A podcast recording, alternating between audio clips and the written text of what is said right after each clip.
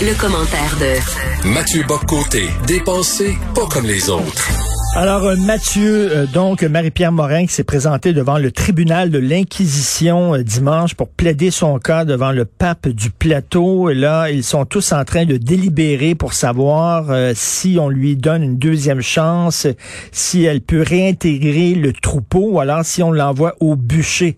Donc, tout ça pour toi est la preuve qu'on a peut-être sorti les Québécois de la religion, mais on n'a pas sorti la religion des Québécois.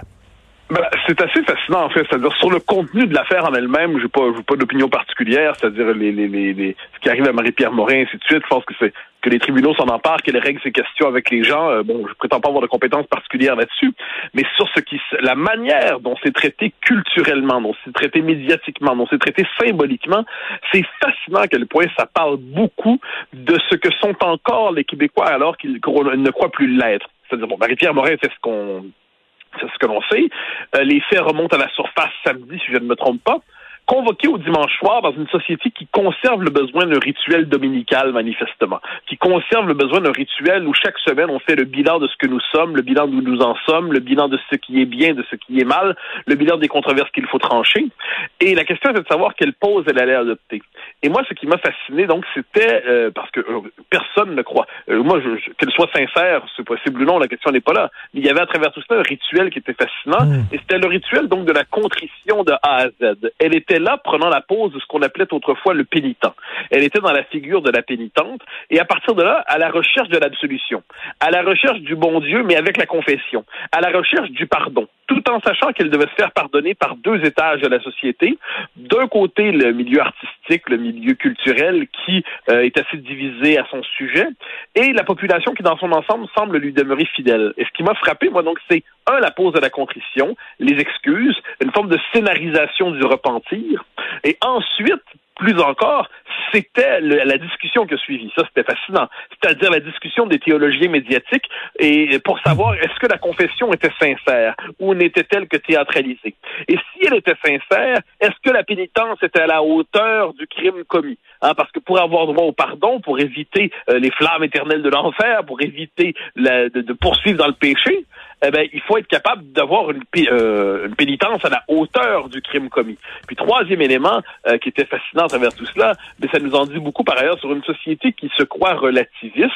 je crois que ce n'est plus le cas. Il y a tout un nouvel univers moral, un nouvel univers de péché, un nouvel univers d'interdit qui s'est constitué et qui se révèle à travers un événement comme ça. Alors moi, je dis pas que c'est bien ou que c'est mal, mais je suis fasciné de voir comment il y a toutes les étapes en fait d'un processus de, de repentir, de rituel d'expiation de rituels de pénitence qui n'est pas sans lien avec un vieux passé canadien-français qui remonte à la surface quand le Québec, en communauté, doit trancher sur le sort d'une des siennes qui a péché. Tout à fait. Et je vois aujourd'hui dans, le devoir, là, il y a, deux, filles dans le devoir qui ont parti un nouveau mouvement. J'ai changé, hashtag moi aussi. En tout bref, et qui disent que c'est traumatisant pour les victimes de voir une agresseur tel que Marie-Pierre Morin soudainement essayer de s'excuser en nom alors que les victimes ont subi un traumatisme épouvantable et on les laisse pas parler de ça. Et là, je, lis ça et je me dis, attendez une minute, là. Veux dire, à un moment donné, a pas violé, à ce que je sache, là, c'est des grosses bêtises, c'est des niaiseries, euh, effectivement, des, assez mal comportées. Elle était sous l'effet de l'alcool, avec des problèmes. Mais là, tu dis, attends une minute, vous parlez de traumatisme et tout ça. Quelqu'un qui fait une joke hein. niaiseuse ou quoi, je sais pas. C'est la possibilité du pardon qui, qui apparaît soudainement. Pour demeurer dans la métaphore religieuse, c'est euh, nous sommes dans une société qui croit à la réhabilitation, du moins le dit-on. Euh, on est dans une société qui veut donner une deuxième chance, dans une société qui, même devant le criminel le pire, se dit dans quelle mesure peut-il avoir une deuxième chance, dans quelle mesure peut-on le réhabiliter. Mais existe-t-il encore en ce monde des péchés capitaux, à ce point capitaux qu'ils en deviennent impardonnables? Existe-t-il des péchés sans repentir? Existe-t-il des actes qui sont à ce point infamants que malgré le repentir, malgré les excuses, malgré la contrition, malgré le travail sur soi, il ne sera pas possible d'une manière ou de l'autre d'aller au-delà de ces euh, de, de, de, ce crime qui serait euh, indélébile, hein, qui serait prescriptible en quelque sorte. Bon, alors moi je, je, vois cela et puis je me dis encore une fois, eh bien nous sommes dans l'univers euh, de la morale, dans l'univers du péché, dans l'univers religieux et encore puis ensuite pour ce qui est de la question du trauma, ça c'est assez fascinant, c'est-à-dire moi moi je ne conteste pas ce que ce que, ce qu'elle pour ce que j'en sais, ce qu'elle a fait me semble tout à fait condamnable. Pour ce que j'en sais, ce qu'elle a fait, elle a effectivement besoin de faire tout son son son, son disons, disons le sans moquerie son chemin de repentir. Elle a besoin effectivement de revenir sur elle-même parce qu'elle avait un comportement tyrannique, ivre de pouvoir, ivre de beauté, euh, ivre probablement tout simplement. Mais une fois que c'est dit, euh, est-ce qu'on est dans une société qui institutionnalise le droit de ne pas être traumatisé d'une manière ou de l'autre par la présence dans l'espace public de quelqu'un qu'on n'apprécie pas? Parce que si ça s'applique sur Marie-Pierre Morin, eh bien, la prochaine étape, c'est que la liste des gens qui nous traumatisent d'une manière ou de l'autre peut rapidement s'étendre. On va arriver bientôt avec des gens qui vont dire ce propos-là, sans lien avec Marie-Pierre Morin cette fois-là, ce propos-là, il est tellement traumatisant pour moi, je peux pas l'entendre, je ne veux plus qu'on entende cette personne-là. Et les médias sociaux donnent aujourd'hui euh, à la foule lyncheuse pouvoir immense qui est celui de se constituer pour désigner à la vindicte publique celui qui doit y passer. Et ça, je pense que quel que soit le sujet, que ce soit Marie-Pierre Morin, que ce soit, là, on pourrait faire toute la liste des controverses qu'on a connues, il faut se méfier de cette euh, de ce pouvoir des réseaux qui décide, qui réactive le pouvoir de la foule lyncheuse. Euh, soit dit en passant, ça s'est appliqué aussi sur, euh, sur Safia Nolin. Sur Safia Nolin, quand des gens se jettent sur elle pour l'humilier, pour l'insulter, pour la vomir, et ainsi de suite sur les réseaux sociaux en mode, pas pour la critiquer, mais pour la vomir, eh bien, ça aussi, c'est absolument condamnable. Donc, on est dans cette espèce de logique où on voit aujourd'hui, les médias sociaux, au début, c'était une blague, c'était amusant.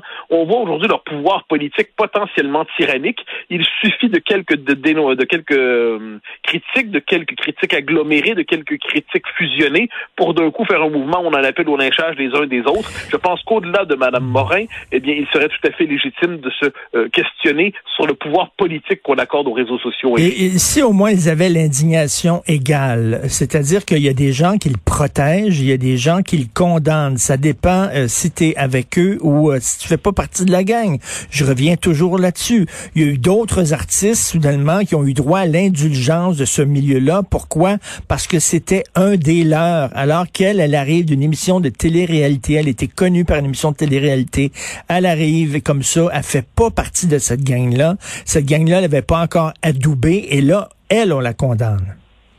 Il y a, euh, je pense que le deux poids, deux mesures est, structurel du débat public aujourd'hui. Hein. C'est-à-dire ça, je pense qu'il il, traverse à peu près tous les débats. J'ajouterais une chose là-dedans. Moi, je, je, crois que je ne suis pas du tout à la, en ces matières quelqu'un qui croit à la noblesse absolue du cœur humain ou à sa perversion absolue. Je pense qu'il y a un mélange joyeux et triste mélange de tout. Il est possible que dans cette affaire Morin, il y a un mélange à la fois de désir de justice tout à fait légitime et d'esprit de vengeance et de jalousie, de jalousie dis-je. Il est possible qu'il y ait dans cette affaire-là une colère tout à fait euh, honorable et correcte contre des gestes qui ne doivent plus se reproduire, et au même moment une vengeance contre quelqu'un qui euh, dont, dont l'éclat pourrait quelquefois susciter quelques jalousies et quelques colères et quelques ressentiments. Ne nous interdisons pas de croire qu'en cette matière, dans l'aspect public, là, je parle pas des gestes en eux-mêmes, mais la manière dont c'est traité culturellement, dont c'est traité médiatiquement, dont c'est traité symboliquement, ne nous interdisons pas de penser qu'il y a à travers tout cela des sentiments mélangés qui ne sont pas tous honorables. Ce qui ne change rien au fait que les gestes de Marie-Pierre Morin sont condamnables. Elle le dit elle-même, tous en sont conscients. Euh, elle, elle devait rompre avec une certaine habitude de vie. Il n'y a pas de doute là-dessus, avec une manière d'abuser de son pouvoir sans doute euh, le, moindre doute, mais ensuite culturellement, la manière dont on traite ça s'en dit beaucoup sur nos, comme diraient nos, euh, nos progressistes, s'en dit beaucoup sur nos biais inconscients.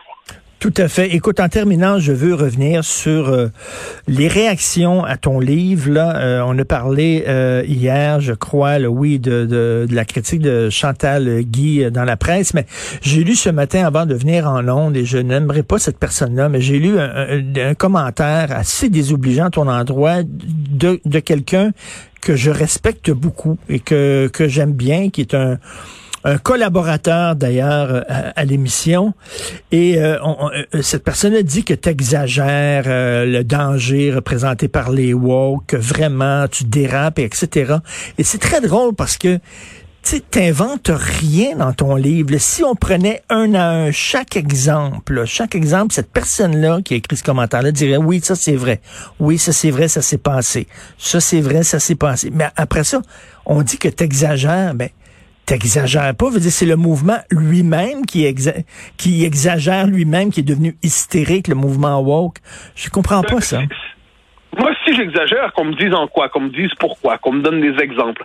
Pour le reste, je fais tout sauf, euh, en effet, je, je, fais tout sauf collectionner des anecdotes. Ce qui m'intéresse, moi, ce sont des, des, faits culturels, des événements qui ont une portée institutionnelle, qui sont normalisés par des discours institutionnels, des discours administratifs, des discours universitaires, des cadres législatifs, des cadres administratifs.